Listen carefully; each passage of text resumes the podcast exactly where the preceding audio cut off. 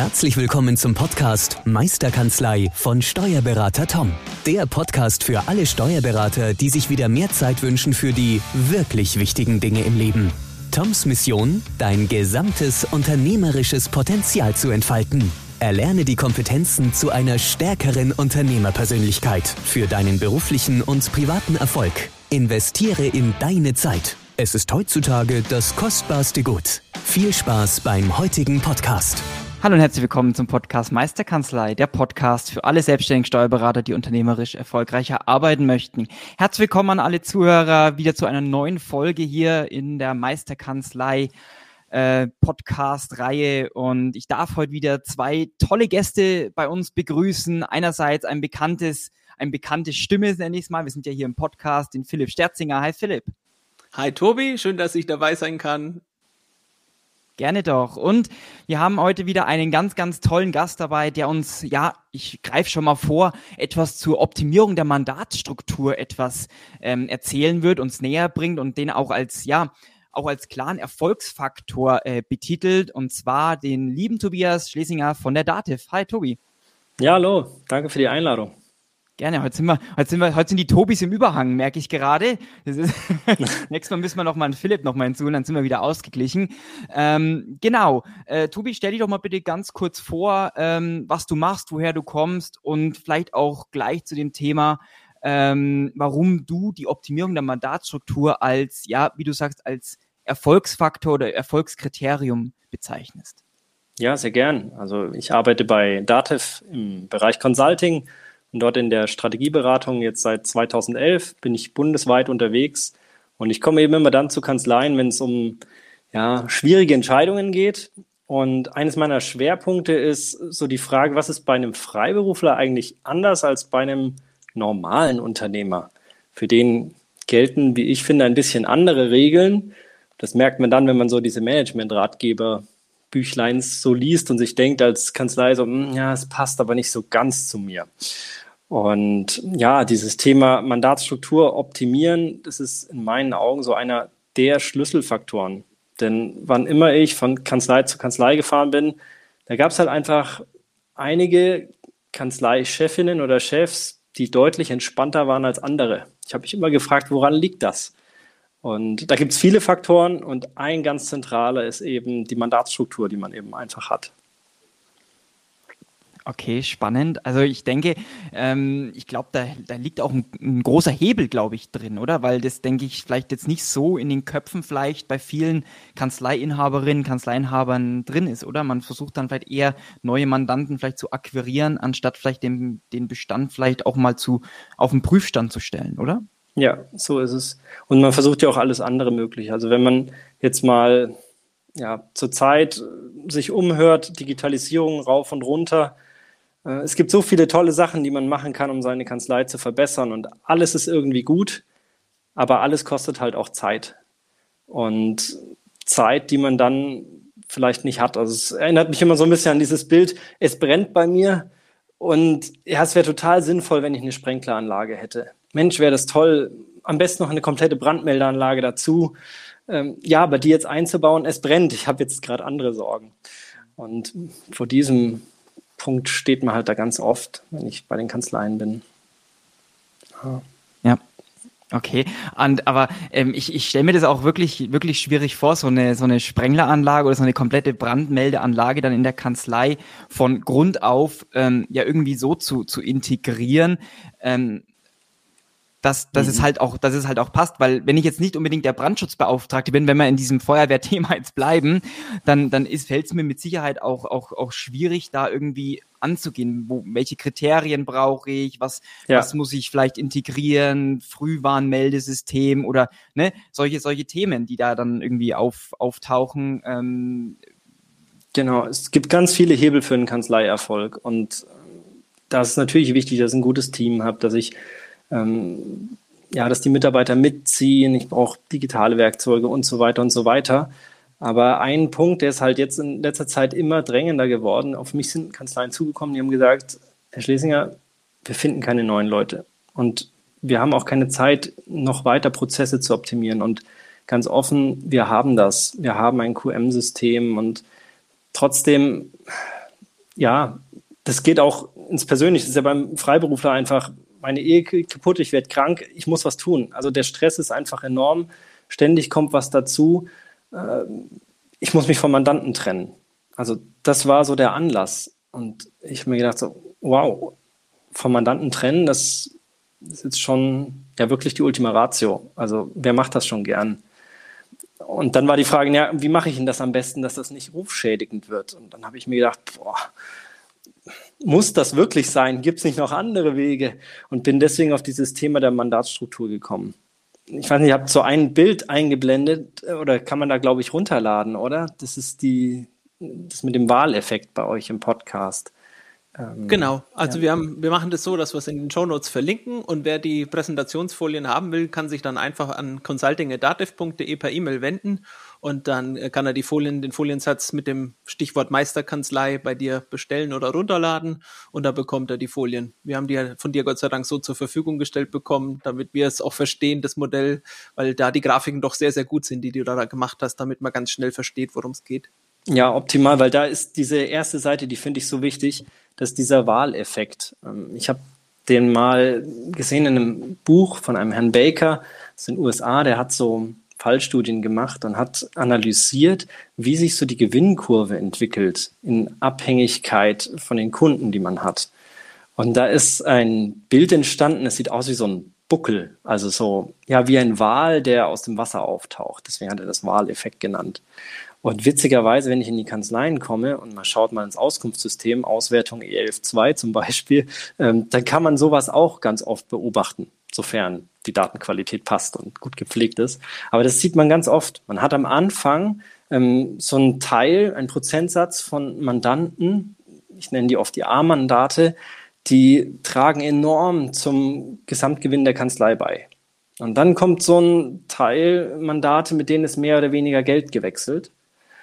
Und das Spannende ist, dass dann ein ganzer Teil Mandanten nochmal kommt, die ziehen den eigentlichen Reingewinn auf die 100 Prozent, auf die dann am Ende ausgewiesenen 100 Prozent wieder runter. Das sieht man in dieser Grafik ganz schön. Und ich stelle mir immer die Frage, was wäre, wenn es die nicht gäbe? Wie würde dann mein Leben aussehen als Kanzleileitung? Das passt ganz gut und äh, der Thomas Lang, unser ähm, Partner in der Meisterkanzlei, hat ein Buch auch dazu geschrieben, ja, der Steuerberater als Unternehmer, wo er auch ähm, Effektivitätsimpulse für Kanzleiinhaber gibt, um das auch zu unterstützen. Und ähm, da geht es auch um, wie, wie gestalte ich mein Umfeld und da gehören die Mandanten natürlich auch mit ins Umfeld. Ähm, und was, was wendest du denn da an, um dieses, ja, erstens mal, um herauszufinden im Scoring, wer, wer sind diese Kunden? Gehst du rein nur umsatzbasiert vor oder hast du auch andere Kriterien in deinen Beratungen, die du da einsetzt, um diese Reingewinnentwicklung da zu analysieren? Ja, unbedingt, denn diese Kurve, wie man sie da so sieht, das wirkt auf den ersten Blick so schön einfach, ist aber total ungerecht. Also, wer sagt denn, dass die, die hier die Kurve nach unten ziehen, die C-Mandate oder D-Mandate, da wirklich was dafür können? Ganz witzig ist, ich weiß nicht, ähm, ob ihr das auch schon beobachtet habt, allein ein Wechsel des Sachbearbeiters macht es ganz oft, dass sich ähm, nun ja die Position des Mandats auf der jeweiligen Kurve nochmal ganz stark verändert. Oder auch einfach habe ich einen Dienstleistungskatalog, wo definiert ist, wann der Mandant mir wie Unterlagen zuliefert. Ähm, wenn das mal abgesprochen und auch eingehalten ist, dann plötzlich macht es viel, viel mehr Spaß. Deswegen ist die reine Betrachtung nach äh, Umsatz oder Deckungsbeitrag viel zu kurz. Das Super. Also es spielt mir auch genau in die Karten. Ich bin ja als Coach auch unterwegs in Strategien für viele Kanzleien und da ist immer wieder Persönlichkeitstypen, haben wir da immer wieder. Und der, ein gewisser Typ, Persönlichkeitstyp Mensch passt ähm, als Mitarbeiter nicht zu jedem Mandanten und da, wie du sagst, die richtigen Sachbearbeiter auswählen, weil wenn ich so einen, sag mal, Kreativen hab im, im Bereich Mandanten, irgendein Kreativbüro oder im Gastrobereich, der ganz tolle Sachen macht und habe dann einen Sachbearbeiter, der auf fünf Cent schaut und den wegen jedem Beleg eine E-Mail schickt, ähm, wird halt auch da ineffektiv und wir wollen ja effektive Prozesse haben und da hilft es wirklich, solche Sachen zu definieren. Ja, bis wann sind die Belege da, ihm eine coole App, die vielleicht optisch noch geil aussieht, ähm, zur Verfügung zu stellen, dass er auch gerne seine Belege lückenlos da hochlädt. Ja, genau. Also das ist wirklich, ich warne davor, diese Kurve jetzt so ganz plump einfach zu sehen, zu sagen, naja, jetzt ziehe ich mir die Auswertung, jetzt äh, sortiere ich da mal alle durch und dann weiß ich ja schon, was nicht passt. Nee, das weiß man eben nicht. Weil, dass die Kurve so ist, wie sie ist, das hängt an vielen Faktoren. Und das muss man eben rausfinden. Und dazu braucht es ein gutes Scoring-Modell in meinen Augen. Also gerade was du auch beschreibst mit dem ähm, ja, Persönlichkeitstyp, wer passt zu welchem Mitarbeiter, das könnte man sogar noch weiterspinnen. Ich könnte sagen, hat der Mandant die richtige strategische Passung ganz grundsätzlich? Also richte ich mich beispielsweise künftig auf Online-Shops aus?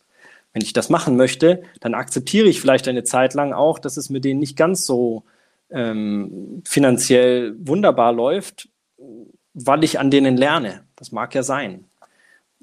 Das ist dieser Punkt der strategischen Passung, der mhm. auch für viele entscheidend ist.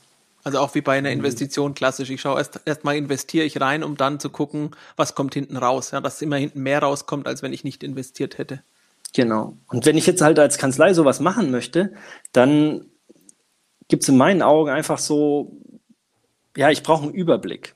Also wenn wir mal so gucken, wenn ich so ein Scoring-Modell mir aufbauen mag, da geht einiges an Gehirnschmalz rein. Denn die große Gefahr ist ja, dass ich ungerecht werde. Also dass ich im schlimmsten Fall ähm, in ein Konfliktgespräch mit einem Mandanten gehe oder das gar niederlege, weil mein eigenes Scoring nicht gut ist. Und das äh, ist ja unbedingt zu vermeiden. Also was ich auf diesem zweiten Bild, wenn da man mal reinschaut, das zeigt so die ganzen Fragestellungen, die da so auftauchen. Also wie glieder ich denn meine Mandanten? Bewertung. Also bewerte ich hier wirklich Menschen äh, nach gut und schlecht?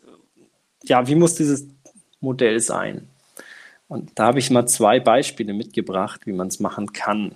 Ähm, nicht unbedingt muss, aber wie man es sehr gut machen kann. Ja, und ich, ich sag halt auch, wenn man solche, solche Scoring-Modelle oder auch Bewertungen oder ABC oder äh, mit D-Analyse dann macht, das hat ja nie was mit dem Menschen zu tun, sondern das ist ja einfach rein nur auf Prozessstruktur zu sehen, okay, ähm, man, man, das macht ja jedes Unternehmen auch, zu sagen, okay, es gibt Key-Accounts und es gibt vielleicht äh, kleinere Kunden und dann dementsprechend halt auch die Zeit dementsprechend auch zuzusprechen, vor allem halt auch vom Kanzleileiter dann zu sagen, okay, ein, ein Triple-A-Mandat oder ein, ein, ein sehr, sehr gutes Mandat, bekommt dann vielleicht auch gewisse mehr Zeitressourcen zugesprochen als vielleicht ein, ein, ein, ein Einkommensteuerfall oder ein kleiner, kleinerer äh, C-Mandat, was ja nie was mit der Person zu tun hat, sondern eher nur zu sagen, okay, man muss ja irgendwie mal eine Bewertung hinkriegen, das was du gesagt hast, ein Scoring hinkriegen, äh, sachliche oder objektive Bewertungskriterien hinzubekommen, um das dann auch ja, ja unabhängig voneinander, sage ich mal, äh, bewerten zu können, die einzelnen Mandate. Ja, ich finde es nämlich total ungerecht, auch muss ich sagen, ähm, wie es ganz oft in Kanzleien läuft. Denn ganz oft läuft das wie im Vogelnest. Wer am lautesten schreit, der kriegt den Wurm, sprich die Aufmerksamkeit des Beraters. Und das heißt, wenn ich als Kanzlei kein Scoring habe, keine solche Clusterung, habe ich in Wirklichkeit doch eine. Also es findet immer eine Clusterung statt. Wenn ich dem Berater ständig anrufe, den Sachbearbeiter ständig anklingel und Mails schreibe, dann kriege ich einfach mehr Aufmerksamkeit, als wenn ich still bin, immer brav meine Rechnung zahle und ansonsten mich auch nie melde. Und das heißt, eine Kanzlei, die kein Scoring-Modell hat, die hat in Wirklichkeit doch eins. Und das sollte man sich unbedingt mal vor Augen führen. Hm, das finde ich auch spannend. Habe ich in einigen Kanzleien, auch in den Beratungen schon. Da kommt irgendein Unternehmensberater oder auch, ja, sag mal, nette andere Berater und dann werden so Pakete gebaut, wo klar definiert ist, wie oft darf der anrufen, wann darf der anrufen, Reaktionszeiten vereinbaren darf hat dann irgendwie so Gold, Silber, Platin oder klein, mittel, groß Paket und dann äh, im internen Prozess kommt es aber nicht an und er kann trotzdem im, im S-Paket, sag ich mal, im kleinsten, die immer bei Mitarbeiter anrufen oder per Mail stören und dann äh, zerstört man sich halt so ein Modell dann auch. Es ist zwar eigentlich kommuniziert, aber wenn man sich nicht wenn, an die Konsequenzen oder wenn es keine Konsequenzen gibt und äh, dann ein Gespräch stattfindet rechtzeitig, kann es halt bei einigen man dann noch wieder ausarten. Ne? Ja, genau. Dann ist es halt ein Papiertiger. Also das nach außen sieht das natürlich toll aus mit dem Silber, Gold, Bronze und so. Also ganz toll. Aber ja, ich muss es ja irgendwie abbilden in den internen Werkzeugen. Das müssen die Mitarbeiter wissen, die im Sekretariat. Und das hat, haben halt wenige Kanzleien, muss ich sagen. Und das hat verschiedene Gründe. Und ich glaube, ein großer Grund ist auch, weil man sich selber im eigenen Scoring-Modell unsicher ist. Also man hat natürlich eins im Bauch, aber wenn man das mal transparent macht, dafür werbe ich halt.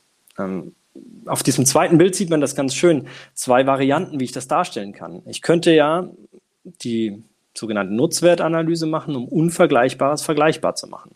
Also was ist zum Beispiel wertvoller? Jemand, mit dem ich einen sehr guten Deckungsbeitrag einfahre oder jemand, der mich weiterempfiehlt?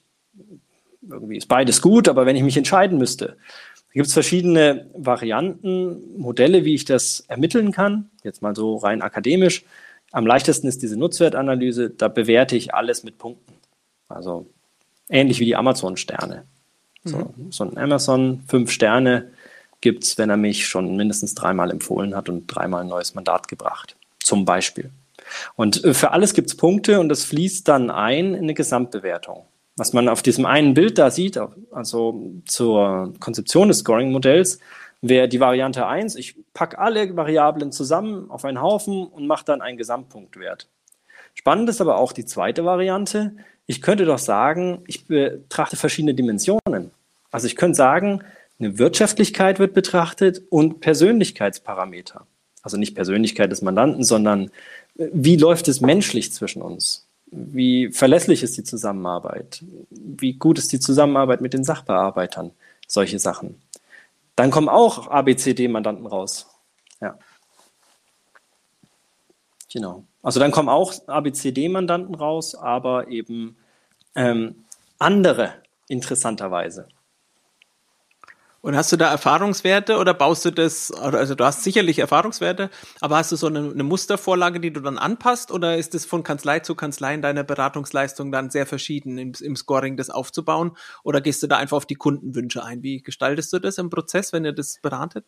Also wir machen das total individuell, weil jede Kanzlei ihre eigenen Parameter hat. Das Modell an sich ist gleich, aber die Parameter unterscheiden sich extrem. Also es könnte ja jemand sagen, mir ist zum Beispiel ist total wichtig, dass der Mandant ein digitales Mindset hat, dass der Lust hat, mit mir digital zusammenzuarbeiten. Das ist mir mehr wert als ähm, der Deckungsbeitrag zum Beispiel. Also da mhm. wählen wir Variablen aus, diskutieren die und hinterfragen dann auch, okay, was gibt denn fünf Sterne? Was gibt denn drei? Was gibt denn nur ein Stern in der Amazon-Bewertung? Also die Gewichtung auch dieser Kriterien. Genau, ich muss sie gewichten und ich muss Schwellen definieren. Und das ist total individuell. Ich hatte zum Beispiel mal einen Berater, der hat zu mir gesagt, ja, für ihn ist wichtig, wie sehr ihm das im Kopf rumspukt. Also denkt da am Wochenende oder nachts an den Mandanten, denkt da dran, oh Mist, und da steht eine Betriebsprüfung an und Aaron, habe ich eigentlich das schon und ah, ich muss da noch mal gleich morgen früh meine Mitarbeiterin fragen, da war doch eine Sache in der BWA. So, und da hat zu mir der Berater gesagt, das muss aufhören. es gibt Mandanten, da muss ich nie so viel drüber grübeln und andere ganz sehr. Also ist auch wieder dieses klassische, baue ich es gleich von Anfang an oder wenn im laufenden Betrieb wie ein Architekt um oder bin ich die Feuerwehr, die immer nur bei Mandanten löscht, um wieder zum Anfangsbeispiel zurückzukommen? Und will ich das haben oder nicht mehr haben? Genau, und das ist eine ideale solche Sprenkleranlage zu schauen, mit welchen Mandanten habe ich Lust zusammenzuarbeiten, nach welchen Kriterien geht das und das mache ich transparent für alle. Das mache ich transparent für alle Mitarbeiter, das mache ich mir selbst gegenüber auch transparent, wenn ein neues Mandat kommt zum Beispiel. Also ich denke, das ist wichtig, da können einige Kanzleien wirklich von profitieren, dass man diese Sachen und auch diese Strategie, die man hat als Chef, halt auch regelmäßig mit dem Team kommuniziert oder halt bereitstellt, dass die sich da informieren können, auf welche Kriterien es einem ankommt. Weil das kenne ich auch von vielen Kanzleien. Der Chef erzählt mir von seiner Vision und wenn ich dann die Mitarbeiter frage nach der Vision, kennen die die gar nicht oder die wissen gar nicht, was eigentlich der Traumkunde ist. Ja, der ist klar definiert auf mehreren Seiten. Äh, den hat er selber irgendwie im stillen Kämmerlein entwickelt und dann irgendwo abgelegt aber halt nicht kommuniziert und die Mitarbeiter wissen gar nicht, was ist denn der Traumkunde der Kanzlei? Wie schaut denn der aus? Wen wollen wir denn da anziehen? Und ich denke, da können viele Kanzleien auch wirklich umsetzen, umsetzen, umsetzen. Total. Und vor allem, wenn man es noch ein Stückchen dramatisiert, ähm, jetzt sind ja nicht alle Kanzleien Einzelkanzleien. Es gibt ja auch Partnerkreise, wo drei, vier Partner zusammensitzen. Ähm, da ist oft noch viel mehr Uneinheitlichkeit. Und das merkt man dann sehr schnell im Alltag. Wie ist es eigentlich mit der, mit der zeitlichen, mit dem zeitlichen Horizont? Ähm, wie, wie, wie schätzt du das ein, wenn man sich da jetzt sagt, okay, man, man will sich darüber jetzt Gedanken machen, in welchem Zeitraum ähm, ist so ein Scoring-Modell eigentlich umsetzbar? Für eine klassische Kanzlei, jetzt sage ich mal, äh, ein Kanzleienhaber, jetzt nicht unbedingt jetzt mit mehreren Standorten, sondern so eine klassische, ähm, ja, kle kleinere mittelständische Kanzlei? Ja, also das ist relativ schnell gemacht, muss ich sagen. Es braucht einiges an Gehirnschmalz, aber rein so rückblickend, wenn ich so die Projekte vor meinem Auge vorbeiziehen lasse, das geht ziemlich schnell. Es gibt eine Phase, da muss man sich halt einfach überlegen, ähm, ja, was will ich haben? Wie weit gehe ich? Ähm, nach welchen Kriterien gehe ich? Da setzt man sich vielleicht zusammen. Also ich sag mal, an einem Vormittag hat man das dann eigentlich schon durchdacht. Und dann gilt es, so ein Modell mal aufzubauen und zu testen. Also mal, ich sag mal, fünf Mandanten zu, im Kopf durchzugehen mit diesen Kriterien, Parametern und zu schauen, was würden die denn bekommen? Wie würden die abschneiden? Und sowas hat man wirklich an einem Vormittag geschafft. Und dann ist ein Moment, da helfe ich den Kanzleien einfach, da spart man sich Zeit als Kanzlei. Ich entwickle halt so ein Scoring-Modell. Und äh, das ist ganz klassisch in Excel. Wir hatten mal überlegt, vielleicht wird es in einer Kanzlei-Management-Lösung mal abgebildet, aber ähm, es ist einfach zu individuell, diese qualitativen Kriterien. Ja, wir machen das klassisch in Excel und bestücken es aus dem Auskunftssystem zum Beispiel, die quantitativen Kriterien oder auch so direkt aus der Eigenorganisation. Qualitative muss durch eine Bewertung der jeweiligen Personen passieren. Und dann, ich sag mal so, nach vier Wochen ist man damit eigentlich durch. Also jetzt aus Kanzleiaufwand sind es vielleicht netto acht Stunden. Und dann hat man nochmal eine Zeit, da setzt man sich zusammen und überlegt, was macht man jetzt damit? Also was passiert mit denen, die hier ganz schlecht abgeschnitten haben? Gibt es Rettungsversuche? Also sprich, wechseln wir die Betreuungsstrategie? Müssen wir das Mandat niederlegen? Und wenn ja, wie machen wir das am besten? Ähm, ja, das ist, also ich sag mal, in Summe als Kanzlei zwei Vormittage und acht Stunden im stillen Kämmerlein in einem Zeitraum von vier Wochen. Mhm. Das ist ja überschaubar, finde ich eine coole Sache. Ähm, ja, sehr, sehr spannend. Und ja, das ist sicherlich für viele von den Kanzleien die, und liebe Zuhörer, für dich auch äh, sicherlich interessantes Modell. Und ja, da schaut ihr gerne auch die Folien dazu nochmal an. Ihr hattet so als Idee, ähm, vielleicht sollte man gemeinsam mal so einen Teams-Call machen, dass wir vielleicht da eine Einladung rumschicken oder einen Link, wo die sich in ein Formular eintragen können, lieber Zuhörer, dass du dich eintragen kannst, ähm, wo wir da einfach nochmal eine Stunde zusammen über dein Modell sprechen. Sehr gern. Wer möchte, kann auch einzeln drauf zukommen. Würde ich sagen, Tobi, bauen wir so ein Formular, hängen das mit dran, weil das Thema finde ich spannend. Die Frage ist wirklich, kommen die Kanzleien dann in die Umsetzung? Weil das braucht ja vor allem Mut, die ersten Schritte zu gehen, dann auch ähm, daran zu gehen oder eben auch zu verteilen. Da ist ja auch oft sind da so, ich sag mal, Dynamiken im Team. Der eine Mitarbeiter, der halt, sag ich mal, gute Deckungsbeiträge hat, hat sich die Mandate ja seiner Meinung nach auch verdient und die soll er dann abgeben, weil er vielleicht nicht der günstigste Mitarbeiter vom Stundensatz her ist um, ja, ich sag mal, einen, das Mandat zu behalten und im Team halt neu zu verteilen. Also wie, gehst, wie gehst du das an oder äh, ist das nicht ja, Teil deiner Beratung oder kannst du da Doch auch, also da hängt ja einiges dran. Also zum einen, ja, muss ich wirklich umverteilen, das, das ist wirklich zu überlegen. Ähm, ich finde, das Wichtigste ist, dass der Berater oder die Kanzleileitung weiß, warum mache ich das, dass es sich wirklich lohnt. Also ich hatte eins meiner Pilotprojekte, das fand ich so eindrücklich, da hat ein Mitarbeiter gekündigt und man hat keinen gefunden und es hieß dann, das muss aufhören, 120 Stunden müssen frei werden im Monat. 120 Stunden. Irgendwie. Und man hat am Ende tatsächlich zehn Mandate niedergelegt und bei weiteren Mandaten die Art der Zusammenarbeit geändert. Das hat eingeschlagen wie eine Bombe. Der Gewinn ist gleich geblieben, die Zeit ist runtergegangen, der Aufwand. Es ging ein Aufatmen durch die Mitarbeiterschaft auch. Okay, wir sind dem nicht hilflos ausgeliefert, diesem ganzen Stress. Ähm, es war wirklich ja, so ein grundlegender Wandel. Und wenn ich mir das vor Augen führe, dann lösen sich die anderen organisatorischen Fragen ganz von allein. Mhm. Das ist dann nicht mehr so schlimm. Und, und ich, ich sage halt auch, das ist ein gewisses, gewisse Signalwirkung auch vom, von der Kanzleileitung hin, hin zu der, zum Team zu sagen, pass auf, ich achte auf euch und ähm, ich weiß, dass, dass da sehr viel Stress ist und ich möchte euch den Stress, sage ich mal, ein bisschen nehmen. Und wie du gesagt hast, wenn sich ja mal Profit äh, vom, vom Profit her, vom Gewinn jetzt nicht viel was verändert hat, ja, und das Team merkt, okay, ich habe jetzt weiterhin gut zu tun, ja, ich drehe dreh jetzt keine Däumchen, sondern ich habe weiterhin gut zu tun, habe trotzdem meine Mandanten ähm, zu betreuen, ähm, aber habe jetzt nicht mehr ganz so diesen Stress, dann hat es natürlich auch äh, meines Erachtens eine gewisse Bindungswirkung zur Kanzlei, weil ich merke, okay, mein Kanzleileiter, meine Kanzleileiterin achtet auf mich und äh, ja, ist auch daran bedacht, dass es mir gut geht. Ja, also unbedingt. Das fühlt sich total, also es ging wirklich ein, ein, so ein Ermächtigungsgefühl. Also die, die Mitarbeiter haben so das Gefühl, so, oh, ich bin dem nicht mehr hilflos ausgeliefert. Jetzt kommt er morgen wieder um die Ecke mit einem neuen Mandat. Wir wissen doch gar nicht, wie wir es schaffen sollen. Und plötzlich, nee, Moment, meine Bewertung, ich wurde damit einbezogen.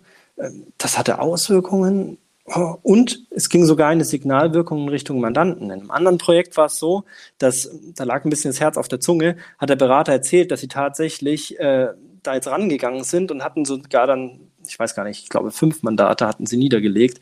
Das hatte richtig eingeschlagen bei den anderen Mandanten. Die sind dann gekommen, haben gesagt, Herr XY, ähm, also wenn es irgendwas gibt, was wir tun können, um besser zuzuarbeiten, sagen Sie es bitte, ja.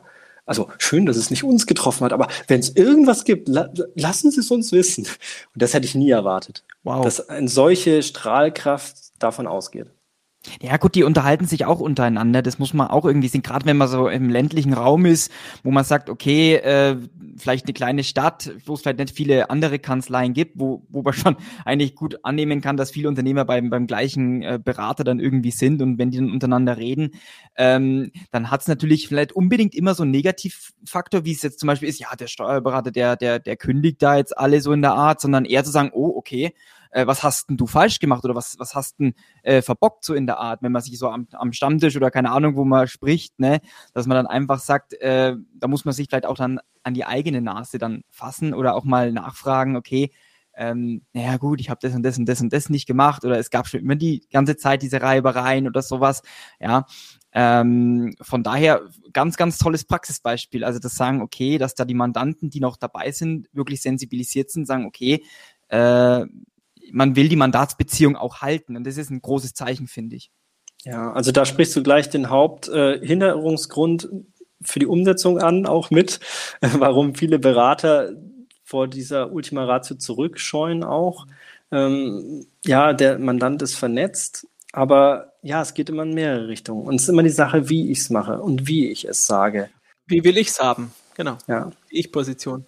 Und man muss auch sagen, also das will ich jetzt auch nochmal betonen, dass ja diese Mandatsbeendigung ja wirklich nur der, der letzte Schritt, sag ich mal, wie du gesagt, Ultimate Ratio ist, ja, wie du gesagt, wir hatten es ja vorhin schon angesprochen, zu sagen, man mit dem Mandanten reden, mal auch probieren, okay, neue Spielregeln, Dienstleistungskatalog, Monatspauschalen, nochmal mit dem Team gemeinsam zu besprechen, okay, was können wir denn vielleicht bei dem Mandanten optimieren, dass es für euch und für Mandanten besser läuft, Schnittstellen nutzen, solche Punkte. Und, und erst dann, wenn, sag ich mal, da vielleicht auch vom Mandanten her wenig Engagement kommt, die bestehende äh, Prozessstruktur vielleicht zu optimieren, dann nochmal ein ernstes Gespräch vielleicht nochmal zu führen, sagen, okay, pass auf, mit den Spielregeln, die jetzt halt aktuell auf dem Tisch liegen, ist es schwierig, ähm, das, das profitabel auf beiden Seiten ähm, umzusetzen, weil man ja auch als Kanzleiinhaber, was ja auch der Tom, sage ich mal, in seinem Buch schreibt, auch Unternehmer ist und unternehmerische Entscheidungen treffen muss.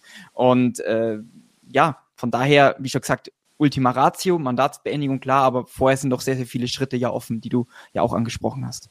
Genau, und das kann man aber auch wirklich gemeinsam angehen. Also ich bin der Meinung, es ist ganz viel Psychologie, ähm, ein bisschen da geschickt vorzugehen. Es ist dieses Scoring, man muss es halt mal transparent machen. Und dann ändert sich automatisch das Verhalten. Ich kann nur verändern, was ich überhaupt sehe.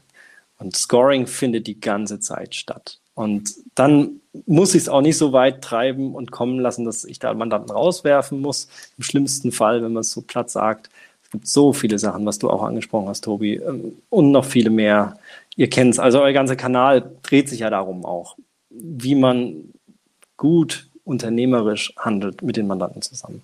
Also ich finde nochmal toll, ich würde das gerne nochmal aufgreifen, dass, dass es so Wertschätzung und Anerkennung auch für die Mitarbeiter und deren Leistung ist, dass man eben die nicht verpulvert und irgendwie verheizt, sondern sagt, okay, ähm, Kapazität überwachen. Ja, das machen auch viele Kanzleien nicht, die dann immer sagen, uns fehlt ein Organisationsmittel, um die Kapazität irgendwie zu überwachen. Dann lockt doch vielleicht ein, ein cooles Mandat oder ein befreundetes Mandat, ich sage jetzt mal vom klassisch vom Golfplatz, sonst irgendwas und wird einfach mal angenommen, ohne Rücksprache zu nehmen. Und ähm, ja, ich sag mal, wenn ich ein Scoring habe und weiß und sehe, wie ist denn die Auslastung des einzelnen Mitarbeiters, hilft es ja auch schon zu sagen, nee, geht nicht, weil der ist bei 110 Prozent. Oder welchen Mandant oder welches Mandat darf ich denn beenden? Oder wenn ich neuen Umsatz schon da habe vor der Haustür, fällt es mir leichter, vielleicht einen nicht so guten Umsatz auch loszuwerden, also rein mental.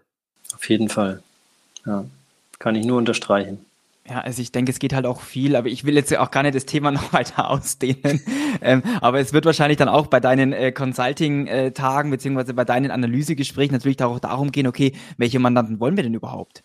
Ja, zu sagen, das ist ja dann auch mal grundsätzlich dann zu sagen, weil nicht nur, weil es so heißt, ja, es ist historisch gewachsen, die Mandatsstruktur und man hat eigentlich so ähm, Bäcker, Metzger, Wirte, wie man immer sagt, BMW, ne? Dass man sagt, okay, ich habe irgendwie, sage ich mal, vom, von der gesamten Branchenstruktur irgendwie von jedem bisschen was in meiner Kanzlei hin zu, gut, wir sind vielleicht die Spezialisten, die sich eher auf das, das, das oder das, wie du vorhin gesagt hast, mit Online-Händler, ja, dass man sich auch darüber eigentlich Gedanken macht, zu sagen, okay, nicht nur den bestehenden Bestand zu analysieren, sagen, okay, wir wen müssen wir vielleicht anderweitig umstrukturieren, sondern auch zu sagen, okay, wir, wenn vorne was Neues reinkommt, da gleich den Filter zu setzen, um zu sagen, okay, ähm, ja, nein oder ähm, ja, anderweitig.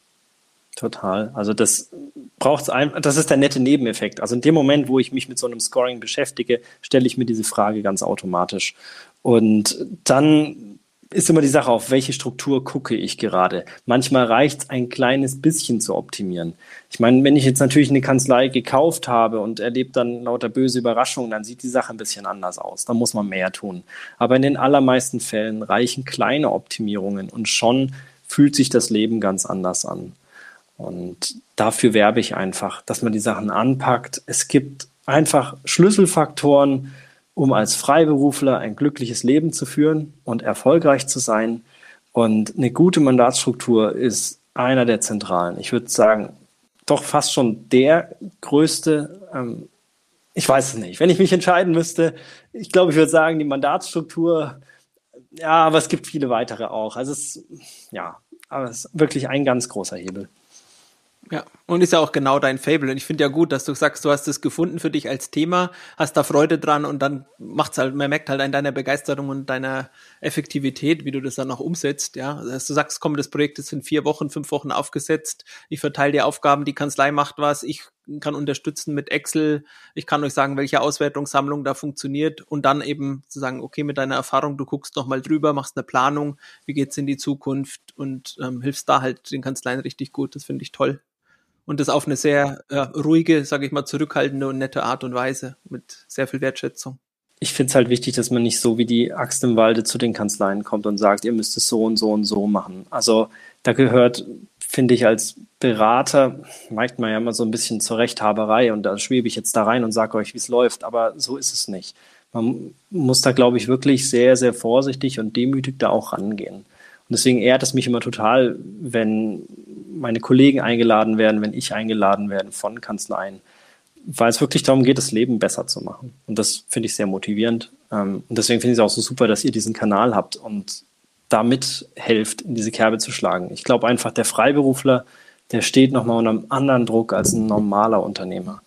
Und ja, das motiviert mich sehr. Also bin ich der Einzige, der bei uns diese Beratung macht. Wir sind viele, bei uns im Consulting sind 40. Ähm, ja, und ich glaube, sechs machen gerade diesen Fall auch schwerpunktmäßig. Ja, es ist auf jeden Fall sinnvoll, das anzugehen. Ich würde sagen, ein wundervolles Schlusswort. Würde ich auch sagen. Äh, Tobias, wenn jetzt Kanzleien, sag ich mal, ähm, daran Interesse haben, sich informieren wollen, äh, wie können sie mit dir äh, in Kontakt treten? Das einfachste ist an eine E-Mail consulting at datev.de fertig. Oder auch gern über euren Kanal kann man ja auch, glaube ich, verlinken. Ähm.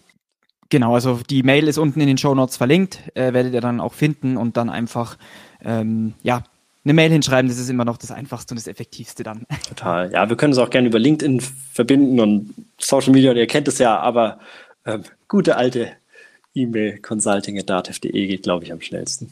Wundervoll. Vielen, vielen Dank, Tobias, für deine Zeit. Es war ein schöner Podcast. Vielen Dank auch von meiner Seite. Ich habe heute auch wieder viel gelernt. War auf jeden Fall interessant, mal über das Scoring-Modell das ein oder andere doch mal aus der Praxis zu erfahren. Sehr gerne. Und es bleibt bei bei den Worten von Tom, der sagt immer, Erfolg ist tun, das ist sein Credo und das, da wirklich das anzupacken und durchzugehen. So ist es. Vielen Dank für die Einladung. Sehr gerne, sehr gerne und natürlich auch an dich, liebe Zuhörerinnen und Zuhörer, auch an dich. Vielen Dank für deine Zeit, dass du uns heute wieder deine Ohren geschenkt hast, dass du uns deine Zeit geschenkt hast und wir hoffen, wir konnten dir heute wieder weitere Impulse geben. Heute zum Thema Scoring-Modell und Mandatsstrukturoptimierung. Ähm, wie schon gesagt, in den Show Notes findest du weitere Infos. Gerne einfach auch eine Mail schreiben an die angegebene E-Mail-Adresse und dann wünschen wir dir noch eine schöne Zeit. Bleib gesund und bis zum nächsten Podcast. Vielen Dank, dass du heute wieder deine kostbare Zeit investiert hast. Tom hilft dir dabei, dein gesamtes unternehmerisches Potenzial zu entfalten, dass du wieder mehr Zeit für die wirklich wichtigen Dinge im Leben gewinnst. Hinterlasse dein Feedback und abonniere diesen Kanal, um weiterhin von den wertvollen Inhalten zu profitieren. Investiere in deine Zeit. Es ist heutzutage das kostbarste Gut.